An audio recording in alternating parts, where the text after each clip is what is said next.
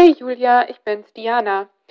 Ja, und ich habe heute gesprochen mit Professor Dr. Claudia Sommer. Das ist eine Schmerztherapeutin, Neurologin und Psychiaterin von der Uni äh, Würzburg.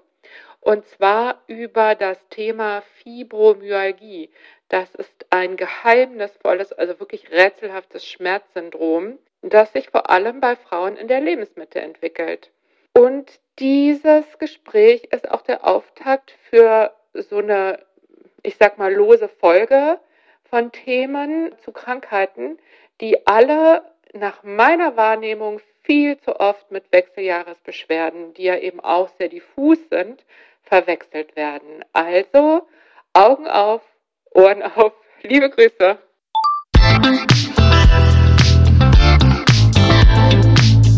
Willkommen zu einer neuen Folge von Meno an mich. Denn dieser Podcast ist für euch, liebe gereifte und interessierte Frauen dieses Landes. Jede Woche sprechen wir mit spannenden Frauen und empowern euch mit Wissen und Inspiration. Wir, das sind Diana Helfrich und Julia Schmidt-Jorzig aus der Brigitte Woman Redaktion. Heute spricht Diana mit Professor Dr. Claudia Sommer. Die Schmerztherapeutin ist Fachärztin für Neurologie und Psychiatrie am Uniklinikum Würzburg und schon lange bei der deutschen und der internationalen Schmerzgesellschaft engagiert. Neben der Frage, wie Schmerz entsteht und wie er auch wieder weggeht, ist einer ihrer wissenschaftlichen Schwerpunkte die Fibromyalgie, ein rätselhaftes chronisches Schmerzsyndrom, das überwiegend Frauen trifft und von vielen allein auf die Psyche zurückgeführt wird. Herzlich willkommen, Frau Professor Sommer. Dankeschön. Ich freue mich, dass Sie da sind, Frau Professor Sommer. Ich glaube, ich habe das Wichtigste in der Anmoderation gerade schon gesagt, nämlich die Fibromyalgie wird oft in die Psychoecke geschoben und das ist ja was, was Frauen also statistisch betrachtet sowieso häufiger passiert, wenn sie zum Arzt, zur Ärztin gehen als Männern. Und sie sind vor Jahren angetreten, um das zu widerlegen, dass die Fibromyalgie dort richtig abgelegt ist in der Psychoecke. Und das haben sie auch beweisen können. Darüber wollen wir gleich sprechen. Ich glaube, jetzt erstmal müssen wir einmal klären, wie äußert sich eine Fibromyalgie? Myalgie heißt Muskelschmerz, richtig? Das stimmt. Also das Hauptsymptom, die Hauptbeschwerde bei Fibromyalgie ist der Schmerz, der von den meisten Betroffenen in den Muskeln verspürt wird. Das kann auch die Gelenke und die Sehnen und andere Strukturen betreffen, aber die Muskulatur als Muskelschmerz wird es bei mindestens 80 Prozent gespürt. Und man hat sich schon vor Jahren und immer wieder Gedanken gemacht, wie kann man das richtig definieren, so eine Fibromyalgie. Und aktuell heißt es, dass solche Schmerzen in fünf Bereichen des Körpers vorhanden sein müssen, also Arme, Beine, Rücken zum Beispiel, und dass sie über mindestens drei Monate bestehen müssen. Das bezeichnet man dann als chronische weit verbreitete Schmerzen. Also nicht ein Schmerz an einem Körperteil. Das gibt's natürlich auch. Das ist dann eine andere Diagnose. Ja, das ist die Basis dessen, was man als Fibromyalgie definiert. Und dazu kommen die assoziierten Symptome, also die Begleitsymptome. Und die sind sehr weitreichend. Also das geht von depressiver Verstimmung über Konzentrationsstörungen, über Schlafstörungen, Übelkeit, Tagesmüdigkeit, Störungen der Darmtätigkeit, der Blasentätigkeit. Also da gibt's sehr, sehr viel, was dann auch, wenn man die Diagnose stellt, aufgenommen wird und klassifiziert wird. Und wenn dann diese typische Kombination besteht, dann dürfen wir von einem Fibromyalgie-Syndrom sprechen. Also es ist wahnsinnig diffus. Blutungsstörungen können auch dazu gehören. Das ist jetzt auch der Grund natürlich, warum ich so gerne mit Ihnen sprechen möchte. Denn wenn ich eine mittelalte Frau bin, ich habe diffuse Schmerzen, meine Regel ist nicht mehr pünktlich, mir geht's insgesamt schlecht, depressive Verstimmung, Energie am Boden, da klingelt bei mir die Wechseljahresglocke. Bei den Wechseljahren ist es ja auch so, den Frauen geht schlecht, sie gehen zum Arzt und laufen Gefahr, nicht ernst genommen zu werden. Ne? Bevor wir da jetzt einsteigen, was haben Sie denn herausgefunden, was der Grund ist für diese rätselhaften Beschwerden? Denn die Betroffenen wissen oft sehr lange nicht, was los ist mit ihnen. Also ich würde nicht behaupten, dass wir den Grund herausgefunden haben. Es ist ja eine große Frage, warum kriegen manche Menschen das, äh, andere nicht? Warum kriegen so viele Frauen das? Aber es gibt ja auch viele Frauen, die gehen durch das gleiche Frauenleben, indem sie eine erste Periode haben, indem sie jeden Monat eine Periode haben und irgendwann in die Wechseljahre kommen und die kriegen es auch nicht. Also das alleine ist es nicht. Das war uns schon klar. Und Anstoß für meine Forschung in der Richtung war der damalige Kollege der hiesigen Schmerzambulanz, der sagte, er behandelt einige Patientinnen mit Fibromyalgie mit bestimmten Methoden und das weist darauf hin, dass es etwas mit dem Immunsystem zu tun haben muss. Das ist jetzt keine ganz neue Idee, denn eine mögliche Erklärung für Fibromyalgie ist ja auch, dass es eine Art Rheuma ist. Ja, kein Gelenkräumer, so eine Art Muskelräumer. Ja. Das wurde ja auch seit langer Zeit schon angenommen. Aber man konnte nicht richtig etwas messen. Rheuma ist eine Autoimmunerkrankung auch, ne? Mhm. Genau, ist eine Autoimmunerkrankung, die die Gelenke angreift. Das haben die Patientinnen mit Fibromyalgie nicht. Die Gelenke werden nicht angegriffen, aber es, es hätte ja so ein, ein Weichteilrheuma, hat man das auch genannt. Und ich habe mich damals mit Entzündungsstoffen im Blut, vor allem den sogenannten Zytokinen beschäftigt. Die kann man messen. Und da haben wir bei diesen Patientinnen gemessen, haben die vielleicht mehr dieser Entzündungsstoffe oder ein gestörtes Gleichgewicht im Blut zwischen Entzündungs fördernden Stoffen und entzündungshemmenden Stoffen als gesunde.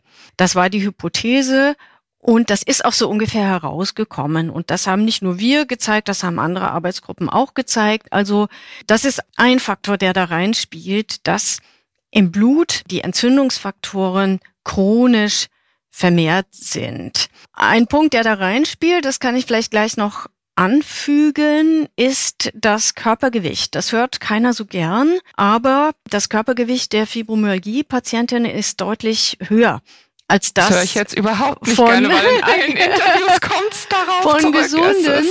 Und man weiß ja inzwischen, dass erhöhtes Körpergewicht, erhöhter BMI, ähm, Adipositas, dass das auch mit dazu beiträgt, im Körper so eine chronische unterschwellige Entzündung zu verursachen. Und das ist ein Zusammenhang, den man inzwischen auch sieht. Und gibt's noch andere? Also an den Nervenfasern wurden Veränderungen festgestellt. Habe ich das richtig verstanden? Genau. Also diese Entzündungsfaktoren, die erklären ja auch wieder nicht alles. Und wir haben weiter gesucht, weil manche der Fibromyalgie-Patientinnen, die hatten auch so Brennschmerzen an den Füßen und Händen, was wir in der Neurologie kennen von Menschen mit Polyneuropathie, also Erkrankungen der Nerven, die in die Füße und Hände gehen. Und dann haben wir sehr detaillierte Untersuchungen zu diesen Nerven, wir nennen die periphere Nerven, gemacht mit verschiedenen Methoden, unter anderem mit kleinen Gewebeentnahmen aus der Haut, in denen man diese Nervenfasern nach einer Anfärbung wirklich sehen kann. Und da kam ganz eindeutig heraus, dass in unserer Gruppe mit Fibromyalgie die Anzahl dieser Nervenfasern reduziert war. Und wir haben das dann später in einer viel größeren Gruppe nochmal nachuntersucht und es kommt so ungefähr raus, dass bei der Hälfte der Fibromyalgie-Patientinnen diese kleinen Nervenfasern nicht in Ordnung sind. Also auch von Seiten des peripheren Nervensystems eine Mitursache für das Fibromyalgie-Syndrom da liegt. Das sind aber ja beides keine Punkte, die jetzt zur Diagnose herangezogen werden oder werden können bisher, richtig? Nein, das ist in die Diagnosekriterien bisher nicht aufgenommen worden. Das finde ich auch richtig. So wichtig ich unsere Befunde finde, aber das finde ich auch richtig, denn man kann Fibromyalgie haben und normale Blutwerte und eine normale Hautinnervation und kann das trotzdem haben, kann genau die gleichen Beschwerden haben. Trotzdem denke ich, die Befunde sind wichtig, weil die vielleicht auf Untergruppen hinweisen, bei denen die Ursache eine andere ist und bei denen vielleicht auch die Therapie anders ansetzen könnte. Das heißt, es ist möglich, ich habe vollkommen normale Blutwerte und trotzdem eine Fibromyalgie, beziehungsweise das ist gerade das Spezifische, dass man halt sehr, sehr häufig kein körperliches Korrelat findet und dann anhand der Schmerzverteilung und der sonstigen Beschwerden zu der Diagnose kommt. Weil soweit ich weiß, ist es keine Ausschlussdiagnose mehr, ne, dass man sozusagen alles erstmal abhaken muss, um zu sagen, diese Person hat Fibromyalgie, was eine gute Nachricht ist, weil dann die Behandlung anfangen kann. Da haben Sie völlig recht. Also diese Blutuntersuchungen macht man ja um andere Erkrankungen auszuschließen, also zum Beispiel ein Rheuma, von dem wir schon gesprochen haben. Und was ich gerade sagte mit den Entzündungsstoffen, das sind ja Spezialuntersuchungen, das sind keine diagnostischen Untersuchungen, sondern Spezialuntersuchungen in Forschungslabors, die werden routinemäßig nicht gemacht. Und was Sie sagten wegen der Kriterien, ja, das hat sich geändert. Also man kann heutzutage eine andere diagnostizierte Erkrankung haben und trotzdem zusätzlich ein Fibromyalgie-Syndrom, wenn das diese Kriterien erfüllt. Insofern ist es keine Ausschlussdiagnose mehr, sondern eine positive Diagnose, die auch neben anderen Erkrankungen bestehen kann. Ja, es gibt zwei Zahlen, die ich gern mit Ihnen besprechen möchte. Und das eine ist die 16. Es dauert 16 Jahre von den ersten Symptomen bis zur Diagnose. Das andere ist die 60. Vor allem Frauen erkranken mit einem Diagnosepeak um die 60 Jahre. Wenn man jetzt 60 minus 16 rechnet, ist man im besten Wechseljahresalter, da waren Sie wieder, wo es hormonell einfach total rund geht. Welchen Zusammenhang sehen Sie denn zwischen der Fibromyalgie und den Wechseljahren oder ich sag mal hormonellen Umbrüchen im Allgemeinen? Weil wenn man damit komplett durch ist, wird es ja seltener diagnostiziert oder fängt es ja seltener an. Ja, es gibt mit Sicherheit einen Zusammenhang zwischen dieser Diagnose, dieser Krankheit und weiblichen Sexualhormonen, aber der ist nicht einfach. Einfach wäre es, wenn man die Hormone behandeln könnte, also dann in den Wechseljahren Hormonsubstitution geben und die Beschwerden würden weggehen. Das tun sie nicht. So ist es leider nicht. Okay. Ja. Und wurde das jemals untersucht, ob eine Hormonersatztherapie? Das wurde untersucht. Es gibt eine kleine Studie, die zeigt, dass die Gabe von Testosteron bei Frauen die Fibromyalgie-Symptome lindern kann. Das ist schon etliche Jahre her, dass die Studie gemacht wurde, wurde nicht wieder aufgenommen man kann sich viele Gründe denken, warum das keine optimale ja. Therapie ist. Das ist so ein Ansatz. Was auch interessant ist, das hat man inzwischen untersucht, ist, dass äh, Transgender Männer, die also als Kind biologisch eine Frau waren, häufiger ein Fibromyalgie-Syndrom haben als Transgender Frauen. Das heißt, man hat sich das so erklärt, die weiblichen Hormone waren schon im Mutterleib und in der Kindesentwicklung da und das hat irgendwas damit zu tun, ob man die Fibromyalgie bekommt oder nicht. Und das hängt lebenslang nach, selbst wenn man dann als Transperson ganz andere Hormonbehandlungen bekommt. Mhm. Das fand ich jetzt sehr interessant, zeigt auch, wie komplex es ist. Und auch wenn die höchste Häufigkeit an Fibromyalgie so bei Frauen um die 50 ist, ist es trotzdem so, man hat ja geschaut, was passiert dann, was passiert, wenn die Frauen älter werden. Und ja, es lässt nach, die Krankheitsschwere ist so in der Gruppe zwischen 60 und 70 etwas geringer, aber nicht so viel geringer, wie man annehmen würde, wenn es jetzt wirklich massiv an dieser Hormonumstellung hinge. Na, auch in der Schwangerschaft gibt's so ganz unterschiedliche Befunde, also Frauen, denen es besser geht, Frauen, denen es schlechter geht. Kein so richtiges System drin.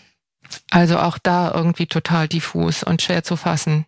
Kann man denn sagen, was die Risikofaktoren sind für eine Fibromyalgie? Risikofaktoren sind, Außer dem weiblichen Geschlecht natürlich. ja, das ist der größte Risikofaktor mm. überhaupt. Ansonsten sind Risikofaktoren ganz gut untersucht auch in Längsschnittuntersuchungen. Längsschnittuntersuchungen sind ja sehr wertvoll, dass man wirklich Menschen über ihr Leben beobachtet und nicht aus einem Querschnitt heraus guckt, aha, die Frau hat Fibromyalgie und die ist auch geschieden, also ist Scheidung schuld an Fibromyalgie. Na, so ist das nicht. Man hat also wirklich Menschen so im Verlauf beobachtet und was immer wieder herauskommt, ist, dass frühe schlechte Erfahrungen, frühe Traumata, Misshandlungen, auch Vernachlässigungen in der Kindheit, dass das überzufällig häufig mit Fibromyalgie assoziiert ist. Also dass man das überzufällig häufig findet.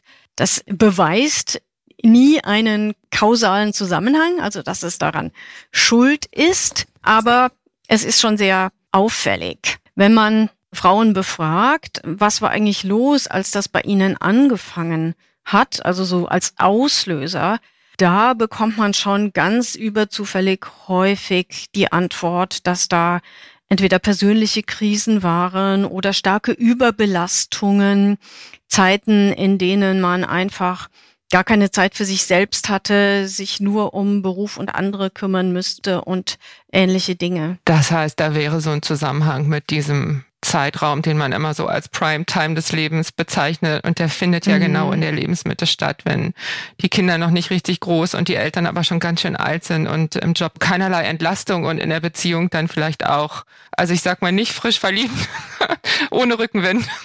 Ja, genau. Genau. Das ist genau diese Zeit. Ja. Also dann könnte man da doch unter Umständen einen Zusammenhang herstellen, aber das ist eben halt auch alles sehr diffus und hilft sicherlich nicht, um das Ganze aus der Psychoecke zu zerren. Ne?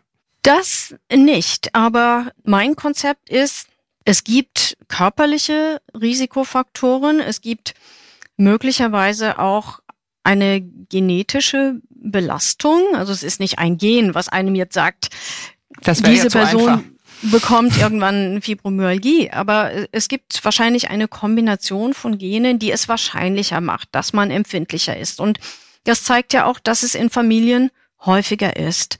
Und dann kommen ungünstige Lebensumstände dazu, die das Immunsystem beeinflussen können, die auch das Nervensystem beeinflussen können. Das weiß man inzwischen, dass auch solche psychosozialen Umstände wirklich massive körperliche Folgen haben können. Und dann ist die Schwelle, dass die Krankheit zum Ausbruch kommt, schon fast erreicht. Und dann braucht nur noch, in Anführungsstrichen, so eine Belastungssituation zu kommen, ohne entsprechende Rückendeckung, ohne entsprechenden Ausgleich. Und dann kann die Krankheit zum Ausbruch kommen. Andere haben vielleicht einen Ausgleich, haben vielleicht Kompensationsmöglichkeiten und dann bleibt es ihnen erspart. Man wird ja hm, heutzutage überall zur Selbstfürsorge und so weiter aufgefordert. Und das ist ja gar nicht so leicht, das so für sich selbst so zu definieren und auszufüllen und dann umzusetzen.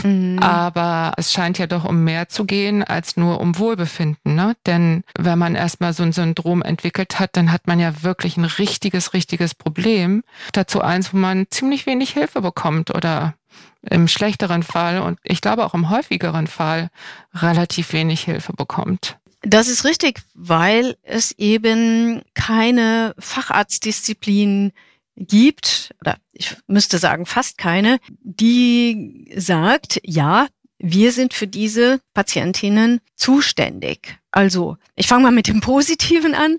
Es gibt ausgebildete Schmerztherapeutinnen und Schmerztherapeuten, die kompetent sind, Fibromyalgie zu diagnostizieren, zu behandeln und die das in aller Regel auch kompetent tun. Da muss man erstmal einen Termin kriegen und dahin muss man erstmal überwiesen werden. Und da muss man erstmal drauf kommen, ne? Man muss das ja auch erstmal ernst genug nehmen. Genau. Genau, da muss im hausärztlichen Bereich vielleicht die Aufklärung erfolgen. Hören Sie, Ihre Beschwerden könnte ich so und so einschätzen und ich denke, Sie sollten in eine schmerztherapeutische Praxis gehen und sich da mal beraten lassen. Das wäre so ein Weg. Dann ist oft der Umweg über die rheumatologische Praxis, weil ja auch rheumatologische Erkrankungen ausgeschlossen werden müssen.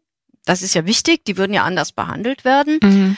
Das sind die Wartezeiten sehr, sehr lang. Ja. Und dann, Sie haben es ja schon angesprochen, kann es noch Umwege über Psychologen, Psychiatrie geben, die auch zum Teil berechtigt sind, weil ja so eine chronische Erkrankung auch viel mit der Psyche macht. Also es kann durchaus berechtigt sein, die Psyche zusätzlich separat zu behandeln, aber eben nicht allein. Ja, und wenn man dann an jemanden gerät, der oder die kompetent ist in der Behandlung von Fibromyalgie, dann gibt es schon einige Dinge, die man tun kann. Das sind alles keine Wundermittel, aber man kann mit einer Kombination von Maßnahmen schon die Situation verbessern. Mm. Was sind denn das für Maßnahmen? Wie wird Fibromyalgie behandelt? Kann man das verallgemeinern? Kann man schon ein bisschen wir haben das ja auch in Deutschland in dieser Leitlinie, wo wir all die Daten, alles, was, was gibt es an Daten, was wirkt, zusammengetragen haben. Und da gibt es auch eine Patientenleitlinie, also eine allgemein verständliche Form davon. Die kann man frei im Internet runterladen und da suche ich äh, nochmal den Link raus und stelle ihn mit in die Show Notes, weil das ist ja super, dass es das überhaupt gibt. Ja, damit kann man zu seiner Ärztin, zu seinem Arzt gehen und sagen, schauen Sie mal, hier, das sind die mhm. Möglichkeiten, können Sie mir dazu verhelfen? Also es fängt an mit nicht medikamentösen Verfahren, also erstmal Beratung, Aufklärung, was ist das überhaupt, warum habe ich das?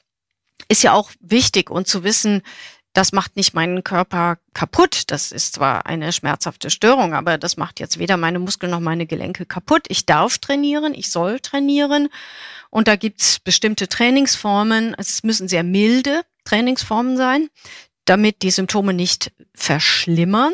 Also massives Muskeltraining, massives Workout würde die Symptome verschlimmern, aber es gibt sanfte Formen, wie Qigong zum Beispiel. Mhm oder Wassergymnastik, wo auch viel von der Belastung weggenommen wird. Aber Bewegung ist sehr, sehr wichtig, den Körper wieder in Bewegung zu kriegen.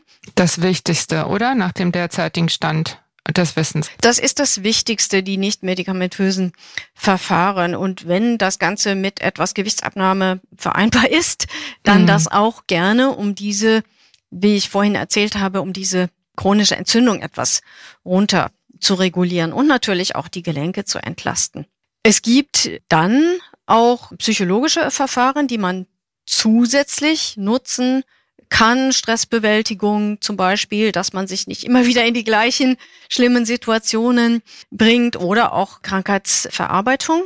Und es gibt am Ende auch Medikamente, die kommen vor allem aus dem Bereich der Medikamente, die man gegen Nervenschmerzen nimmt. Die wirken also weniger auch, Schmerzmittel. Ja, nicht so die direkten Schmerzmittel, also nicht Rheumamittel oder ähnliches, sondern die Mittel, die bei Nervenschmerzen verwendet werden, die helfen, sind auch keine Wundermittel, aber bei vielen Betroffenen reduzieren die doch die Schmerzlast ganz erheblich. Das sind dann niedrig dosierte Antidepressiva oder so aus der Richtung, solche Mittel? Genau, die kommen mhm. aus der Gruppe der Antidepressiva, wobei man sie meist niedriger dosiert äh, verwendet, als wenn man eine echte Depression damit behandeln würde. Die kommen auch aus der Gruppe der Mittel, die man gegen Epilepsie gibt, die aber seit Jahren schon gegen Nervenschmerzen verwendet werden. Und da gibt es also einige, die man zumindest testen kann. Mhm. Vor allen Dingen braucht man aber ja ein Gegenüber, also einen Arzt, eine Ärztin, der oder die diesen Weg mit einem geht. Ne? Und ich habe halt da schon das Gefühl, der typische Fibromyalgie-Patient, die Patientin macht dem Arzt unter Umständen ja auch ein Unbehagen. Ich vermute, weil er erstens sind das sogar aufwendige Patienten und zweitens, glaube ich, hat er auch Angst, was zu übersehen, oder? Könnte das eine Rolle spielen, dass sich dadurch auch die Diagnose so wahnsinnig lange verzögert? Also 16 Jahre, das ist ein halbes Leben. Naja, nicht ganz so viel. 16 Jahre ist einfach viel zu lang.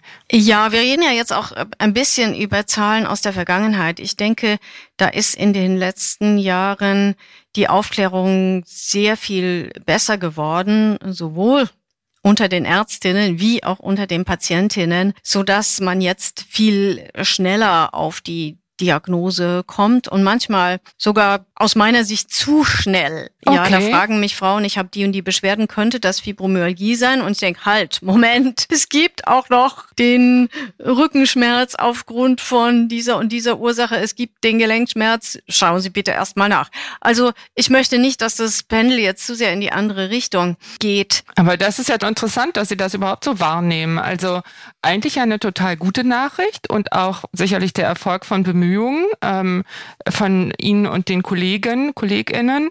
Aber ja, das finde ich auch so auffällig. Man ist dann vermutlich einerseits froh, wenn man die Diagnose hat, weil dann kann man es ablegen, als das habe ich jetzt und jetzt gehe ich damit um. Andererseits darf ich, ist eine Fibromyalgie-Diagnose auch was, wenn man jetzt einen Termin beim Orthopäden hat, würde ich das nicht so als erstes erzählen, weil dann sucht er vielleicht gar nicht weiter. Also es ist so dieses, weil es so diffus ist, hat man mit so einer Diagnose ja dann auch eine Erklärung für alles. Richtig? Ja, das ist richtig. Und da muss man auch aufpassen, dass das nicht zu einfach als Erklärung für alles genommen wird und dann andere Dinge übersehen werden, die man separat behandeln kann. Ich, ich gebe mal nur ein Beispiel. Fibromyalgie ist häufig auch mit Migräne verbunden. Also die Patientinnen haben zudem noch Migräne. Migräne kann man heutzutage sehr gut behandeln. Da gibt's sehr spezielle Verfahren und sehr spezielle Medikamente, die einfach gut wirken. Ja, nur weil die Patientin jetzt auch Fibromyalgie hat, darf man nicht übersehen, dass die Migräne speziell behandelt werden kann. Das ist so ein Beispiel. Und was Sie noch sagten, haben die Ärztinnen und Ärzte Angst, was zu übersehen?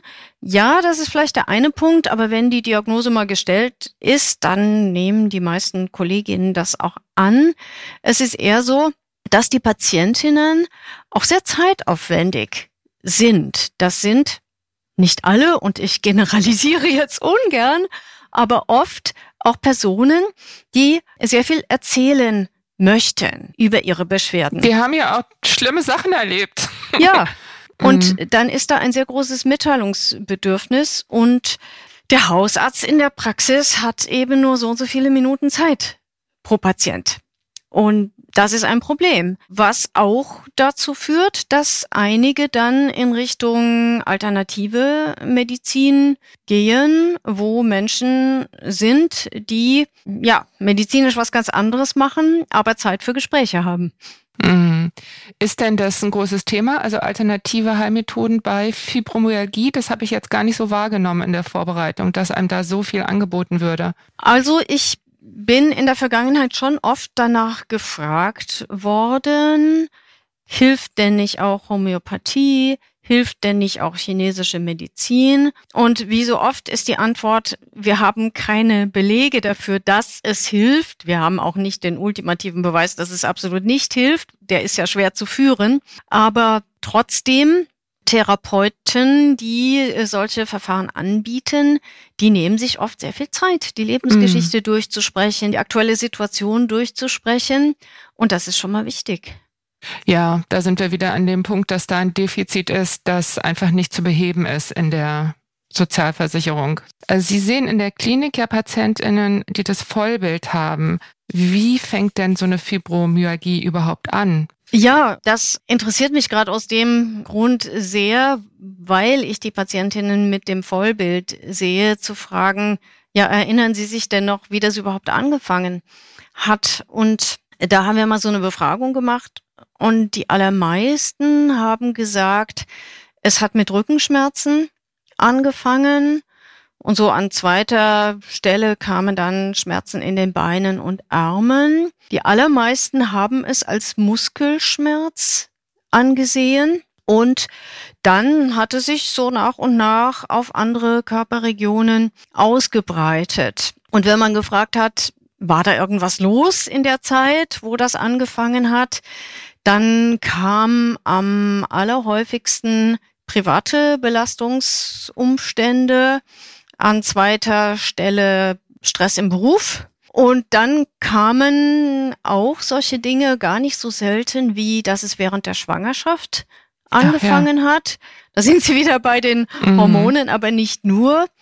Auch, dass es bei Scheidung, Trennung angefangen hat oder bei einem Wohnortwechsel. Also da gibt es wohl viele Auslösefaktoren. Auch ein Unfall, der was ganz anderes gemacht hat, kann aber der Auslöser gewesen sein, dass danach dann diese Symptomatik angefangen hat. Und nicht zu vergessen auch Infektionen, also irgendeine schwere virale oder bakterielle Infektion, von der sich die Betroffenen dann nicht richtig erholt haben. Und dann fing das so nach und nach mit den Schmerzen in den verschiedenen Körperregionen an. Tja, diese Komponente der Erschöpfung, die haben wir jetzt, glaube ich, erst ganz wenig erwähnt, aber die scheint mir doch auch eine sehr große Rolle zu spielen, so im Leben der Betroffenen. Also Die Erschöpfung war dann wahrscheinlich von Anfang an mit dabei, aber beklagt wurden die Rückenschmerzen. So stelle ich mir das vor. Das mit der Erschöpfung, das baut sich so auf. Ah, ja, okay. bei Rückenschmerzen denken wir vielleicht am Anfang, okay, ich habe jetzt zu viel gemacht und habe ich Rückenschmerzen, die gehen wieder weg.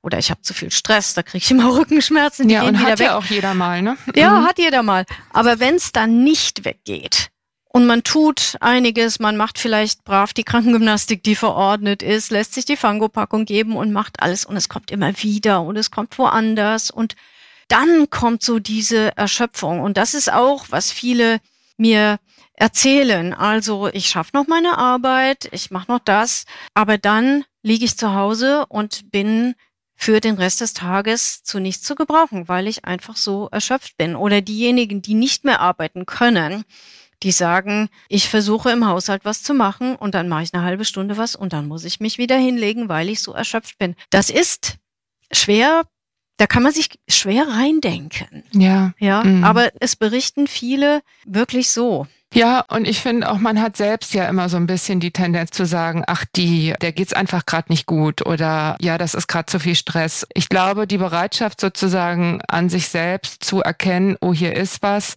darum sollte ich mich kümmern, das ist einfach ein ganz, ganz schwieriger Prozess. Und je diffuser es ist, desto schwieriger wird es. Das erleben wir ja bei den Wechseljahresbeschwerden, die ja eben auch oft ganz lange einfach ertragen werden, mhm. in der Hoffnung, es geht wieder weg oder einfach aus so einem Gefühl heraus, da kann ich mich jetzt gerade nicht drum kümmern. Das ist richtig, ja. Und genau in diesen Stresszeiten gleichzeitig noch Kinder da und vielleicht pflegebedürftige Eltern und eigentlich hat man auch einen Beruf und muss auch Geld verdienen.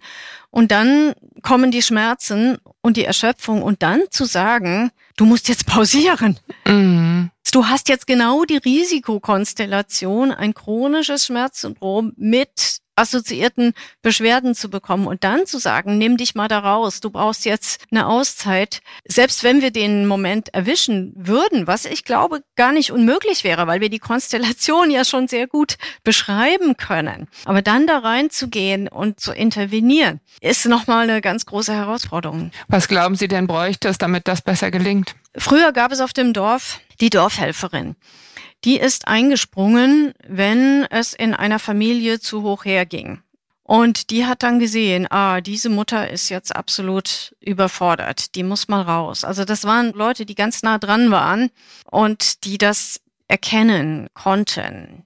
Ich weiß nicht, wie das Sozialsystem das schaffen könnte, diese Risikokonstellationen zu erkennen. Es wäre ja sogar kostengünstig, wenn man intervenieren würde mit etwas Geld und etwas humanen Ressourcen, aber dann chronische Krankheit verhindern mit sehr viel Kosten. Die Fibromyalgie scheint mir wirklich wie so eine Spitze von einem Eisberg zu sein, wo sich einfach manifestiert, woran ganze Generationen von Frauen ja überwiegend leiden, nämlich diese systematisch vorgesehene Überforderung im Grunde genommen über einen längeren Lebenszeitraum. Mein Eindruck ist, dass viele sich da wirklich sehr individuell ihre Lösungen zusammenbasteln und sehr oft gelingt es ja auch, aber deswegen war mir das so ein Bedürfnis, die Fibromyalgie mal hier zu thematisieren, weil das ist was, wo sich das dann wie so äh, kondensiert. Also diese ganze Problematik, die wir da haben und auf dem Rücken der Betroffenen spielt sich das dann ab. Das ist so mein Gefühl, wenn ich über diese Krankheit nachdenke. Ja, das ist eine sehr gute Zusammenfassung. Ich muss vielleicht noch dazu sagen, dass es auch hochfunktionale Frauen gibt, die an Fibromyalgie leiden, also Frauen, die einen anspruchsvollen Beruf haben, die ihre Familie haben, die sich um alles kümmern, die alles schaffen, die dann vielleicht nicht so dieses Symptom der Erschöpfung haben, aber viele andere Symptome. Also die Diagnose ist gestellt und die Frau schafft trotzdem noch alles. Im Gegensatz zu anderen, bei denen es dann zum Zusammenbruch kommt. Und da hat auch mal unsere Forschung angesetzt und wir haben überlegt, wie kommt das? Ja, gleiche Krankheit und bei der einen Patientin führt das zur Katastrophe und die andere, ja, die leidet auch darunter, aber bleibt funktional. Und es ist nicht ganz eindeutig rauszukriegen, warum ist der eine Verlauf so, der andere so. Ein großer Faktor war die Depressivität. Also wenn noch viel Depressivität dazu kam, dann war die Prognose schlechter. Die ganzen Lebensumstände wurden dann schlechter. Und das hängt zusammen mit dem anderen Faktor der Krankheitsbewältigung, also was wir auch Coping nennen. Welche Strategien hat die Person, sich zu helfen? Und da spielt auch eine Rolle Zugang zum Gesundheitssystem und damit auch Bildungsniveau, Durchsetzungsfähigkeit und funktionierendes soziales Umfeld. Mhm. Das sind so die Faktoren, wie auch trotz dieses Syndroms ein fast normales Leben mhm. möglich ist. Ja, also kann jetzt nicht sagen, dass mich das überrascht, ne? dass es mhm. eben halt wieder die mit den weniger Privilegien härter trifft. Genau. Ne? Und in einer idealen Welt würden ja alle auf irgendeine Art Hilfe bekommen, beziehungsweise auch selbst überhaupt erstmal eine Vorstellung davon entwickeln, dass sie Hilfe brauchen oder was ihnen jetzt vielleicht gut tun würde. Aber gut, wir werden jetzt die Welt nicht hier in unserem Gespräch verändern. Ich wollte noch mal einmal kurz zurück zu den Wechseljahren. Wir sind hier ja bei Mino an mich. Was beobachten Sie denn an Patientinnen, wenn Wechseljahre und Fibromyalgie aufeinandertreffen. Also ist Ihnen da in den letzten Jahren im Kontakt mit den Patientinnen was aufgefallen? Wie stellt sich das für Sie in der Praxis dar? Ja, das sind meist die Patientinnen, die mir dann erzählen, erst dachte ich, das sind alles Wechseljahresbeschwerden und jetzt geht das immer weiter und immer weiter und ich habe jetzt den Verdacht, dass doch noch was anderes dahinter steckt. Ja, das sind dann diejenigen, wo die Symptomatik auch so zur Zeit der Menopause anfängt, dass man es am Anfang wirklich schlecht auseinanderhalten kann. Die sind meist frauenärztlich dann schon untersucht und behandelt. Und wenn nicht, würde ich sie natürlich da hinschicken, weil das nicht im Rahmen meiner Kompetenz ist. Wie schon gesagt, die Hormonersatztherapie, die muss nicht unbedingt all diese Symptome beseitigen, aber sie kann natürlich helfen, einen Teil der Symptome zu beseitigen, sodass auf jeden Fall da eine gute Beratung von frauenärztlicher Seite stattfinden sollte bezüglich des Für und Wider einer solchen Hormonersatztherapie. Also es ist wie mit der Migräne auch. Man kann eine Migräne haben oder eben Wechseljahresbeschwerden und zusätzlich eine Fibromyalgie. Ja, und richtig. das macht es dann unter Umständen mhm. nicht leichter und lustiger schon mal gar nicht. Ganz kleiner Punkt, den ich jetzt zum Schluss gern noch mal einmal ansprechen möchte, ist die Borreliose. Das ist mir nämlich immer wieder untergekommen, dass sozusagen eine Infektion mit Borrelien nach einem Zeckenbiss einen Zusammenhang hat mit Fibromyalgie. Vielleicht können Sie das all unseren Outdoor-Freundinnen, die uns zuhören, kurz noch erklären. Eine akute Borreliose oder der Verdacht darauf muss natürlich behandelt werden. Da gibt es Antibiotika, die sehr gut wirken. Man hat in großen Untersuchungen geschaut, ob es bei Menschen, die eine Borreliose durchgemacht haben, häufiger Fibromyalgie gibt als bei den anderen. Und das Ergebnis war sehr eindeutig negativ. Okay. Also statistisch gesehen ist kein Zusammenhang. Im Einzelfall ist es dann doch wieder schwierig. Ich sagte ja vorhin schon, es gibt die Infektion als Auslöser. Infektion, egal womit, kann Dinge im Organismus verändern, wahrscheinlich im Immunsystem, die dann vielleicht so einer Schmerzerkrankung mehr Vortrieb geben. Und da würde ich es nicht ausschließen, dass das auch nach einer Borreliose sein kann. Aber wahrscheinlich nicht mehr als nach anderen Infektionskrankheiten, wo es das auch gibt. Verzögerte Erholung und statt der Erholung dann Zunahme von Schmerzen. Und auch da denke ich nicht, dass es die Ursache ist, sondern die Ursachen liegen schon viel tiefer. Wir haben einige davon besprochen, sondern eine Art Auslöser. Wenn es der nicht gewesen wäre, wäre es wahrscheinlich ein anderer gewesen. Aber irgendwann fängt es halt an und man hat dann genau in Erinnerung, ach ja, das war, als ich die Borreliose hatte. Mm, okay. Also ich wäre jetzt soweit am Ende mit meinen Fragen. Ich wollte aber Ihnen nochmal die Gelegenheit geben. Gibt es denn etwas, das Sie allen mittelalten Frauen da draußen vielleicht zurufen möchten? Also als jemand, der wirklich mit den ganz schwierigen Fällen Tag für Tag beschäftigt ist. Ja, ich würde allen raten, auf jeden Fall sich eine gute Beratung und dann auch gute Beratung zur möglichen Behandlung zu holen, zu ermöglichen, zu erkämpfen, wenn solche Symptome bestehen. Auch wenn wir Fibromyalgie nicht heilen können, wir können viele Teilaspekte bessern. Wir können beraten, welches Symptom wie verbessert werden kann. Und man sollte auf jeden Fall nicht unnötig leiden, wenn es doch zumindest Therapiemöglichkeiten gibt. Mm. Okay, also das heißt dann, Termin beim Schmerztherapeuten wäre eine erste Maßnahme?